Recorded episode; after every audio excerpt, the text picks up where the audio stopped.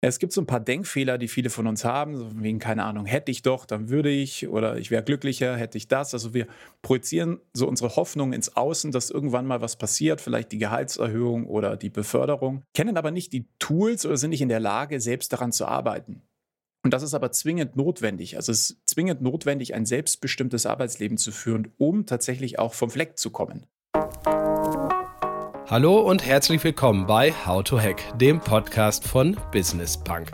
Mein Name ist Thorsten Giersch und gemeinsam mit dem ganzen Team versuchen wir, euch auf Ideen zu bringen für eure Karriere in der Arbeitswelt, wie sie eben heute ist. Und das mit sehr spannenden Gästen, nämlich Leuten, die es geschafft haben, als Kreative, die erfolgreich sind als Unternehmerinnen oder Unternehmer, als Gründer, Gründerinnen oder sich eben einfach hochgearbeitet haben in einer großen Company. Lasst euch inspirieren und auf Ideen bringen in den nächsten 30 Minuten. Viel Spaß dabei. Mein heutiger Gast schafft es, ungefähr 12 Millionen Views auf seinen Videos zu generieren auf den sozialen Medien. Die Rede ist von Tobias Joost, dem Gründer von Karriereguru, einer Plattform, wo, naja, man selber lernt, wie man sich optimal bewerben sollte, aber auch Unternehmen eben herausfinden, wie sie ihre Leute auf dem großen, undurchsichtigen Markt am besten finden. Er ist strategischer Investor und kann euch auch als Gründer wahnsinnig viele spannende Tipps geben, wie ich finde. Tobias, danke für deine Zeit heute und ich sage Hallo, grüße dich. Hi Thorsten, freue mich dabei zu sein. Mal angenommen, du willst dich irgendwann mal wieder irgendwo bewerben. Auf was würdest du ganz besonders achten? Also ich würde in jedem Fall den Weg der Videobewerbung gehen. Einfach aufgrund der Tatsache, dass ich jetzt über dreieinhalbtausend Videos gedreht habe und die Power von diesem Medium verstanden habe. Ähm, ich weiß tatsächlich auch, dass über 90 Prozent aller Personale angeben, eine Videobewerbung hätte deutlich mehr Aussagekraft als eine schriftliche Bewerbung. Und damit kann man einfach maximal rausstechen, weil das noch ganz, ganz wenige auf dem Schirm haben. Also das wäre auf jeden Fall the way to go, den ich gehen würde. Ein cooler Tipp auf jeden Fall schon mal. Jetzt bist du natürlich eine Rampensau und hast ganz viel Übung. Hat vielleicht nicht jeder und jeder, ähm, aber trotzdem, auch wenn man nicht so viel Übung hat? Naja, stell dir das mal vor, überhaupt den Bewerbungsprozess oder so ein Team im Job oder Chef oder Chefin, wie so ein Fußballtrainer. Ja, der stellt ja seine Mannschaft auch nicht nur aus Stürmern zusammen. Übertragen im Job nicht nur aus extrovertierten Alpha-Tieren, weil die würden sich wahrscheinlich die Köpfe einschlagen, sondern er schaut, habe ich auch ein paar ruhigere, analytischere Leute bei mir im Team, introvertiertere, die sich dann eben ergänzen mit den kreativen, eher extrovertierteren Leuten. Nur dann kannst du die Siege einfahren, um mal in der Analogie des, des, der Fußballmannschaft zu bleiben. Und deshalb sollte man da einfach maximal authentisch sein. Das ist auch wie in privaten Beziehungen. Jeder Topf findet irgendwo seinen Deckel. Ähm, in der Regel aber erst dann, wenn man sich nicht mehr verbiegt. Und genauso sollte man das in der Videobewerbung auch sehen. Okay, jetzt bin ich auch ganz schön mit der Tür ins Haus gefallen. Also über dich, über Karriereguru sprechen wir gleich auf jeden Fall noch ausführlich, denn äh, du hast, es war ja auch nicht das erste Startup, das du gegründet hast und auch darüber wollen wir natürlich, daraus kann man glaube ich viel lernen.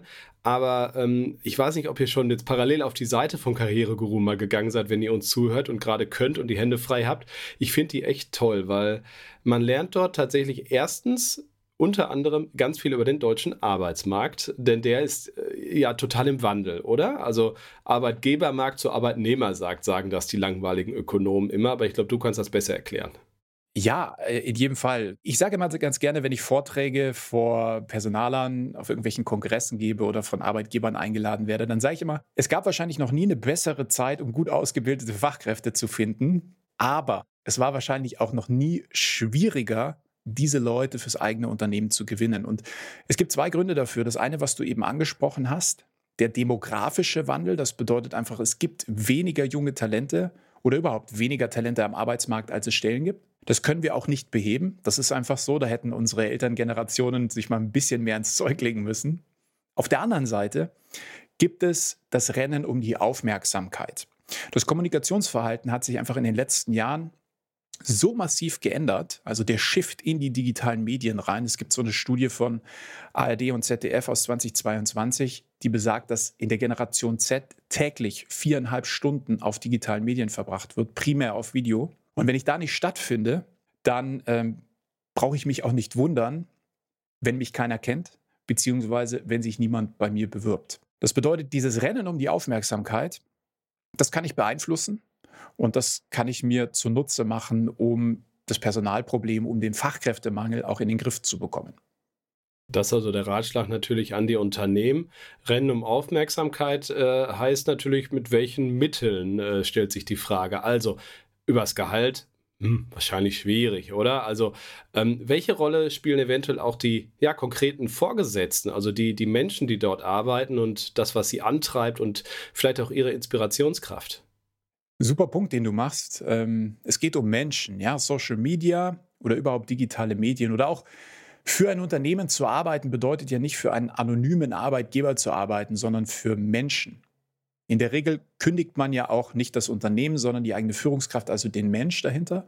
Und der muss in den Fokus gerückt werden. Ja, sich hinter anonymen Stellenanzeigen zu verstecken, das zieht nicht mehr. Also das bringt keine Aufmerksamkeit, sondern ich muss Gesichter zeigen. Jetzt ist es halt häufig der Fall, dass Arbeitgeber sagen, naja, gut, Social Media, wir haben ja so ein paar Azubis in den eigenen Reihen, die werden das schon irgendwie wissen, wie das geht und hinkriegen. Die nutzen das ja den ganzen Tag. Ist meiner Meinung nach der größte Fehler, den du machen kannst.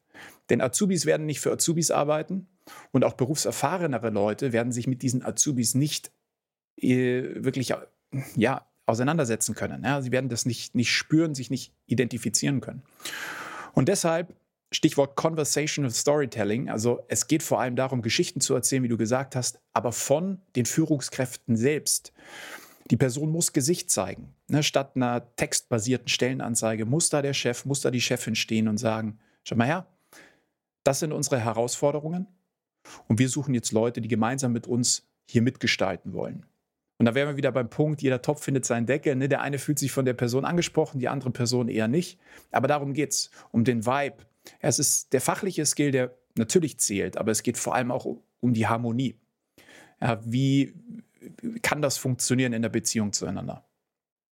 Bei dem Topf und dem Deckel würde ich kurz bleiben. Also ich habe, äh, war mal mein Nachbar in Düsseldorf auch, wir haben aber auch danach noch immer wieder Kontakt gehabt. Äh, Sebastian Detmers, äh, Chef von Stepstone, äh, also der Karriereplattform, der immer wieder sagt, das größte Problem in Deutschland, was auch produktivitätshemmend ist, lautet, die Menschen arbeiten auf den falschen Berufen. Eben Topf und Deckel passen nicht optimal, finden sich irgendwie nicht optimal.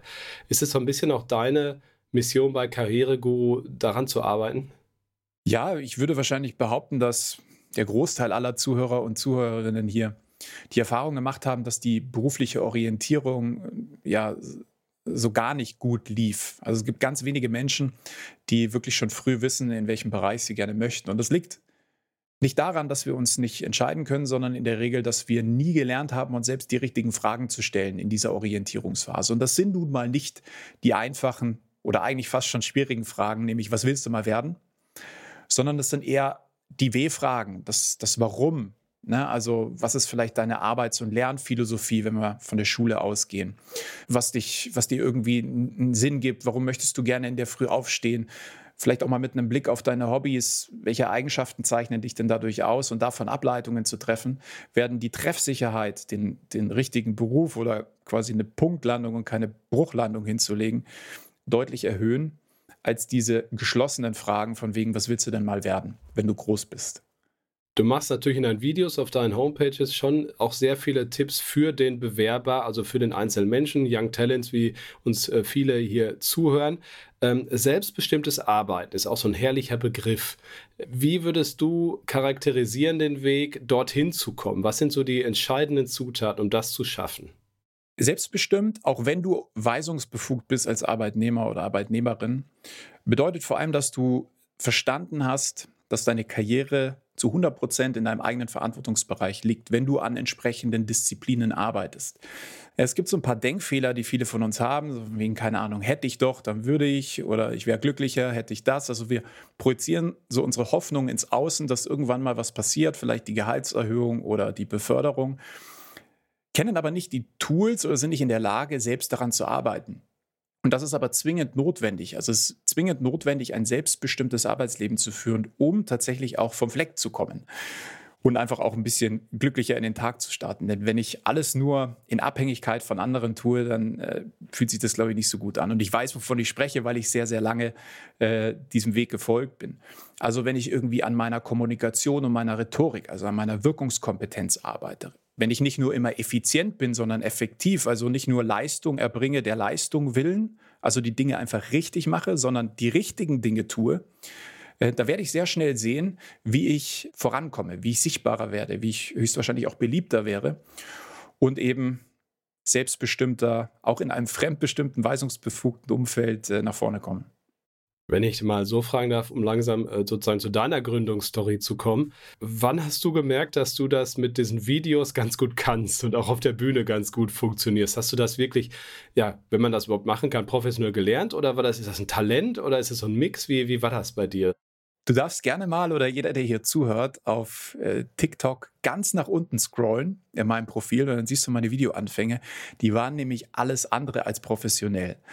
Da habe ich gestottert, ähm, sah ich auch noch ganz anders aus. Ich hatte lange Haare und einen Bart und sah aus wie der Almödi und habe mich da aber vor allem intrinsisch motiviert vor diese Kamera gestellt, weil ich irgendwie so eine Botschaft hatte, die ich nach außen tragen wollte. Ich habe so viele Menschen in meinem Berufs-, aber auch Privatleben kennengelernt, die sich Tag ein, Tag aus über ihre Arbeit beschwert haben. Aber sie haben nichts dagegen getan und ich konnte das nie nachvollziehen, weil es mir nie so ging. Ich konnte immer eine Entscheidung treffen. Ich konnte sagen, nein, bis hierhin und jetzt neu. Und erst dachte ich immer ganz lange, ich habe da irgendwie so eine Fähigkeit, aber letztendlich habe ich irgendwann gemerkt, nee, wir haben das nur nie richtig gelernt und das hat mich dann angetrieben. Und über Zeit bin ich in diese Rolle reingewachsen, muss man ganz ehrlich sagen. die Gewohnheit, die Routine.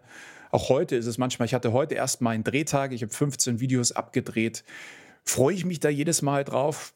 Ich weiß nicht, aber ich weiß, ich habe einen Impact damit und freue mich danach umso mehr, das Ergebnis zu sehen. Also musste viel, viel üben, um dahin zu kommen, wo ich heute stehe. Gehst du so, so einen Tag mit 15 Videos denn eigentlich spontan an oder äh, bereitest du dich da auch einen anderen halben Tag drauf vor äh, mit einem kleinen Skript oder Stichpunkten oder wie läuft sowas bei dir? Ja, ich habe mich gestern zehn Stunden lang Skripten gewidmet. Äh, alles ist Wort für Wort geskriptet, da wird nichts dem Zufall überlassen, denn am Ende des Tages äh, steht Karriereguru für eins, nämlich Beruf und Karriere leicht und verständlich ähm, rüberzubringen. Und zwar so, dass man sich auch emotional irgendwie angesprochen fühlt, an äh, konkreten Beispielen aus Alltagssituationen, aus Berufssituationen dargestellt.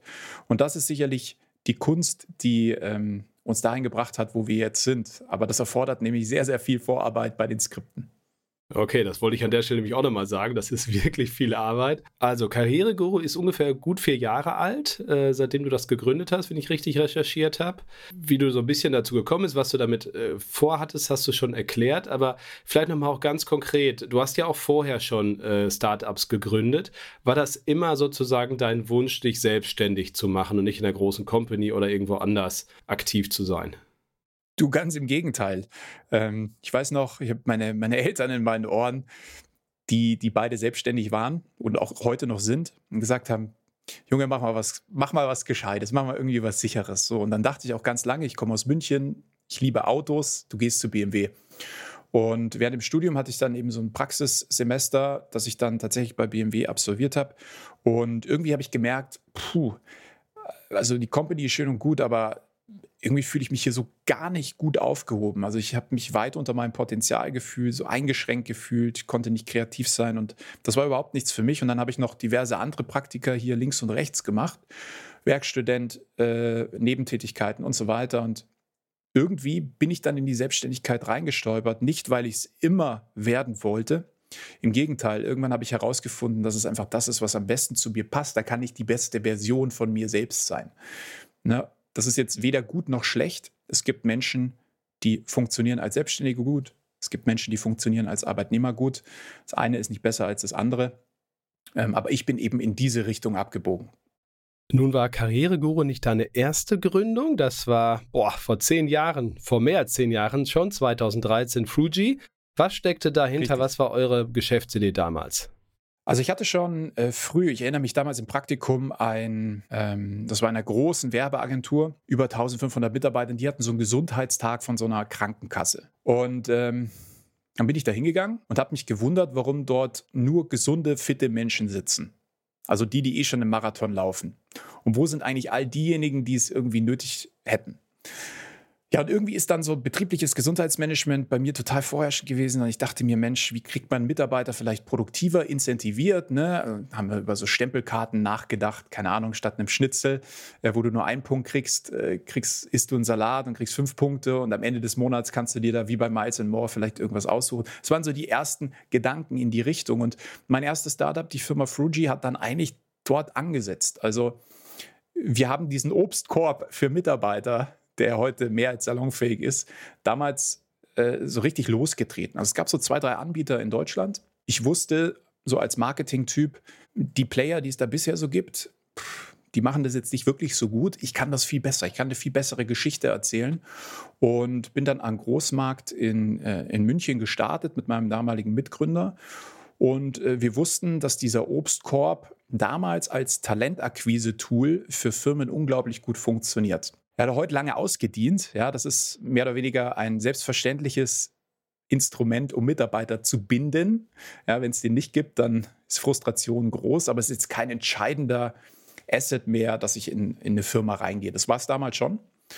Und deswegen habe ich aber auch sehr, sehr früh gemerkt, dass es irgendwann aufhört. Also es geht nicht mehr äh, so weiter, dass es wirklich Firmen dabei hilft, neue Talente aus sich zu ziehen, sondern da ist gerade ein Shift.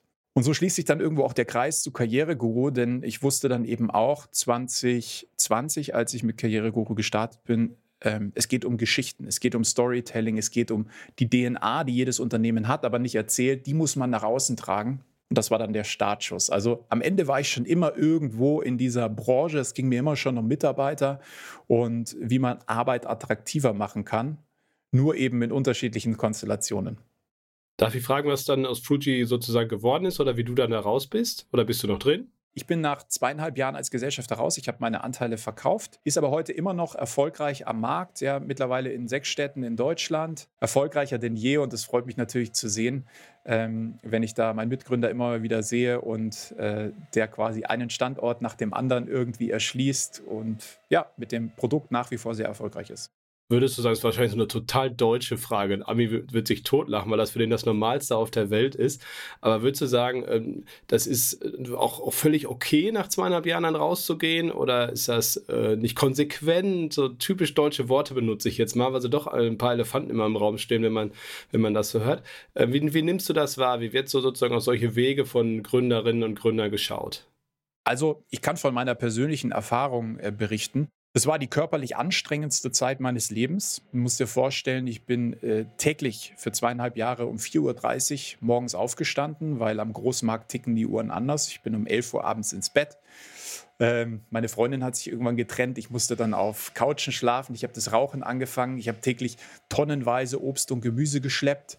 Ähm, und habe ein richtig ungesundes Leben geführt, denn mein Mitgründer, der war damals schon bei dem Großhandel, Großmarktfirma ähm, seiner, seiner Familie beschäftigt, quasi zu 99 Prozent als Geschäftsführer. Und ich habe quasi Fuji alleine geschmissen.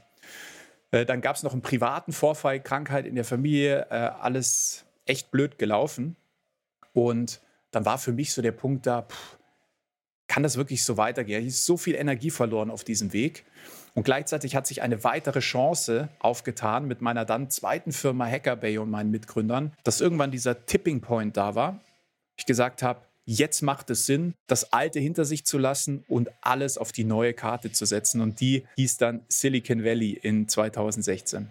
Was steckt dahinter? Erzähl die Geschichte kurz. Meine zweite Firma Hackerbay, die hatte schon parallel zu Fuji begonnen. Wir haben äh, 2012, also eigentlich vor Fuji noch, begonnen, ähm, diesen Trend der Hackathons, also diese Programmierwettbewerbe aus den USA aufzuschnappen und haben solche Events hier in Deutschland gehostet. Mitunter dann 2015 den größten Hackathon äh, in dem Jahr. Das war das Oktober Hackfest, parallel äh, zur, zur Wiesen, zum Oktoberfest, gemeinsam mit Bits and Pretzels.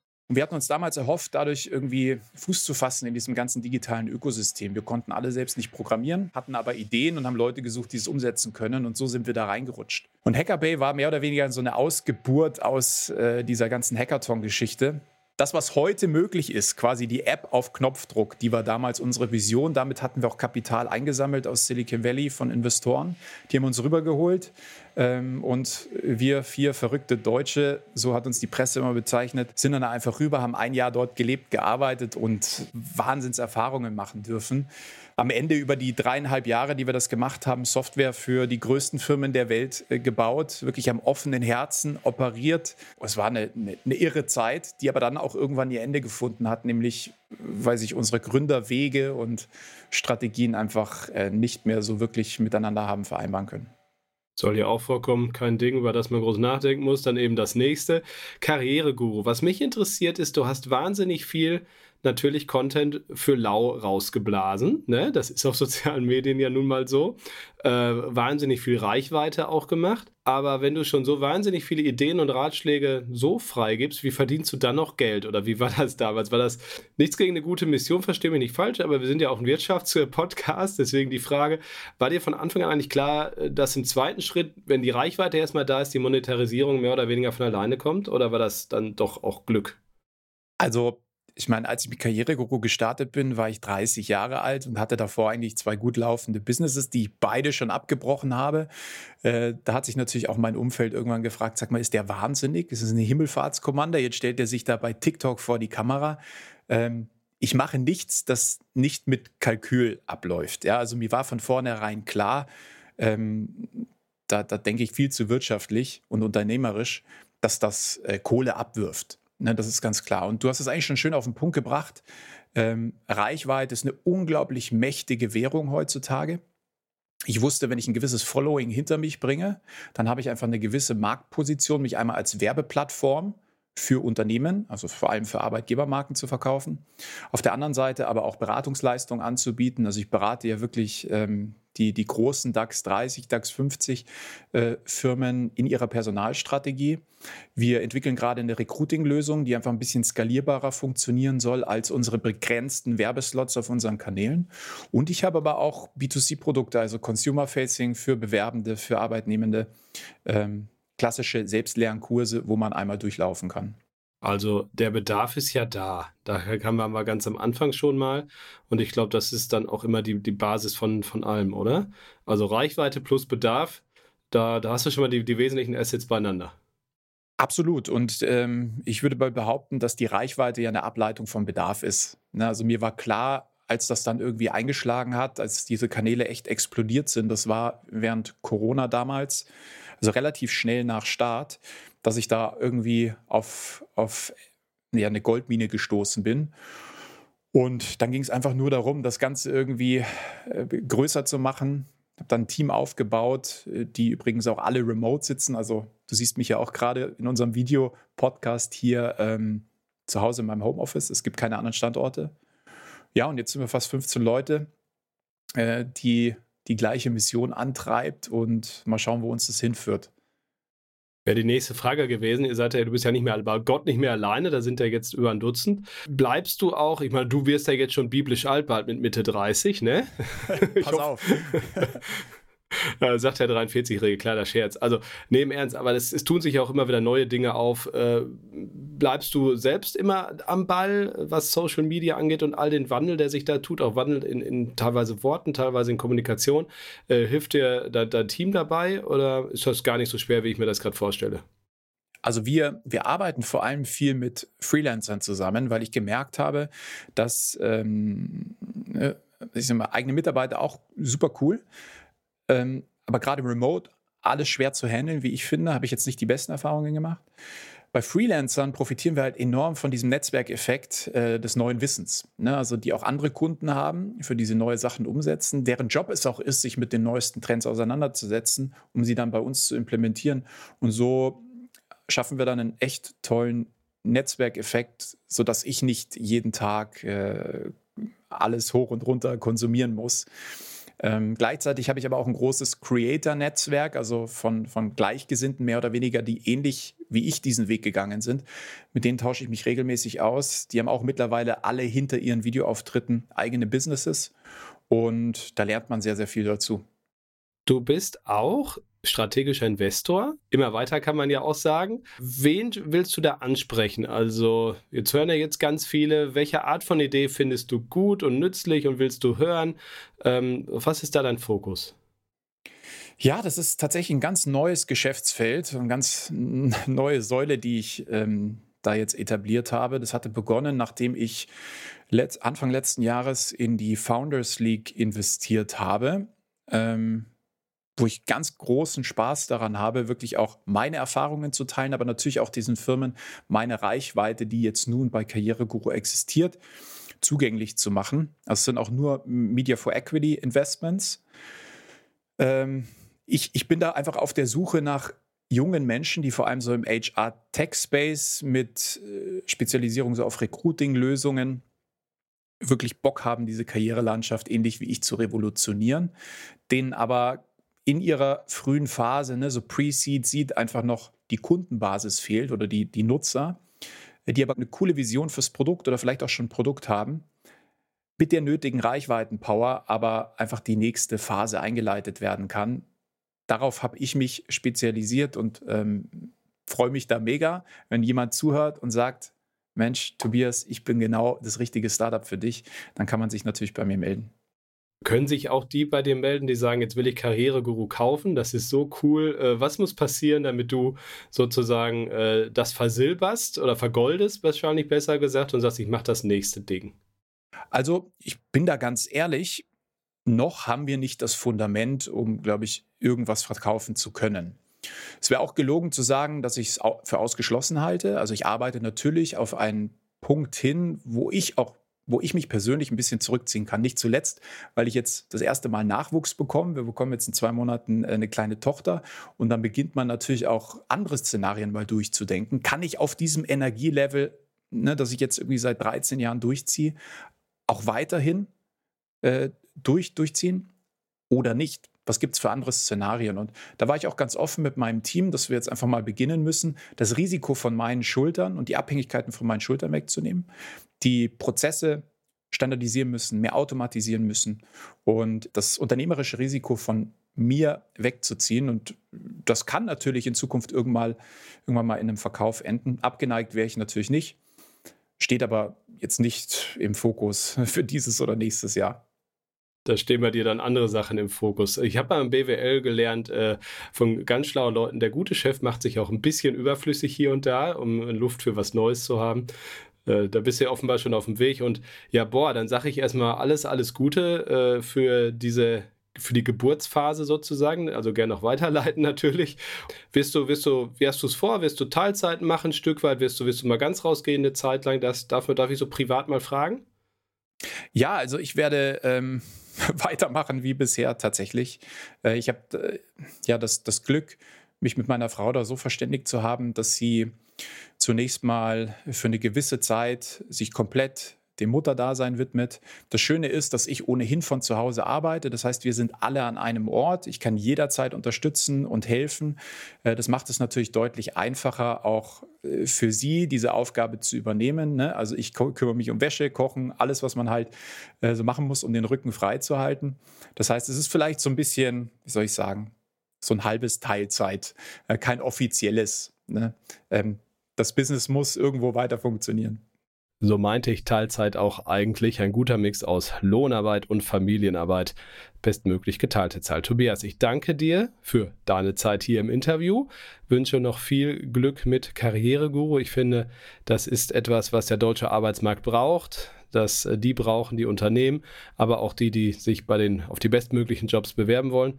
Wir haben Personalmangel, du tust was dagegen, äh, finde ich total wichtig und wünsche dir und deinem Team viel Erfolg weiter dabei und natürlich eine gut laufende Geburt und viel Glück und Spaß in den ersten Wochen und Monaten. Danke dir, Thorsten. Hat Spaß gemacht. Das war How to Hack, der Podcast von Business Bank. Vielen Dank, dass ihr dabei wart und ich sage euch, bleibt gesund und erfolgreich bis nächsten Donnerstag. Tschüss.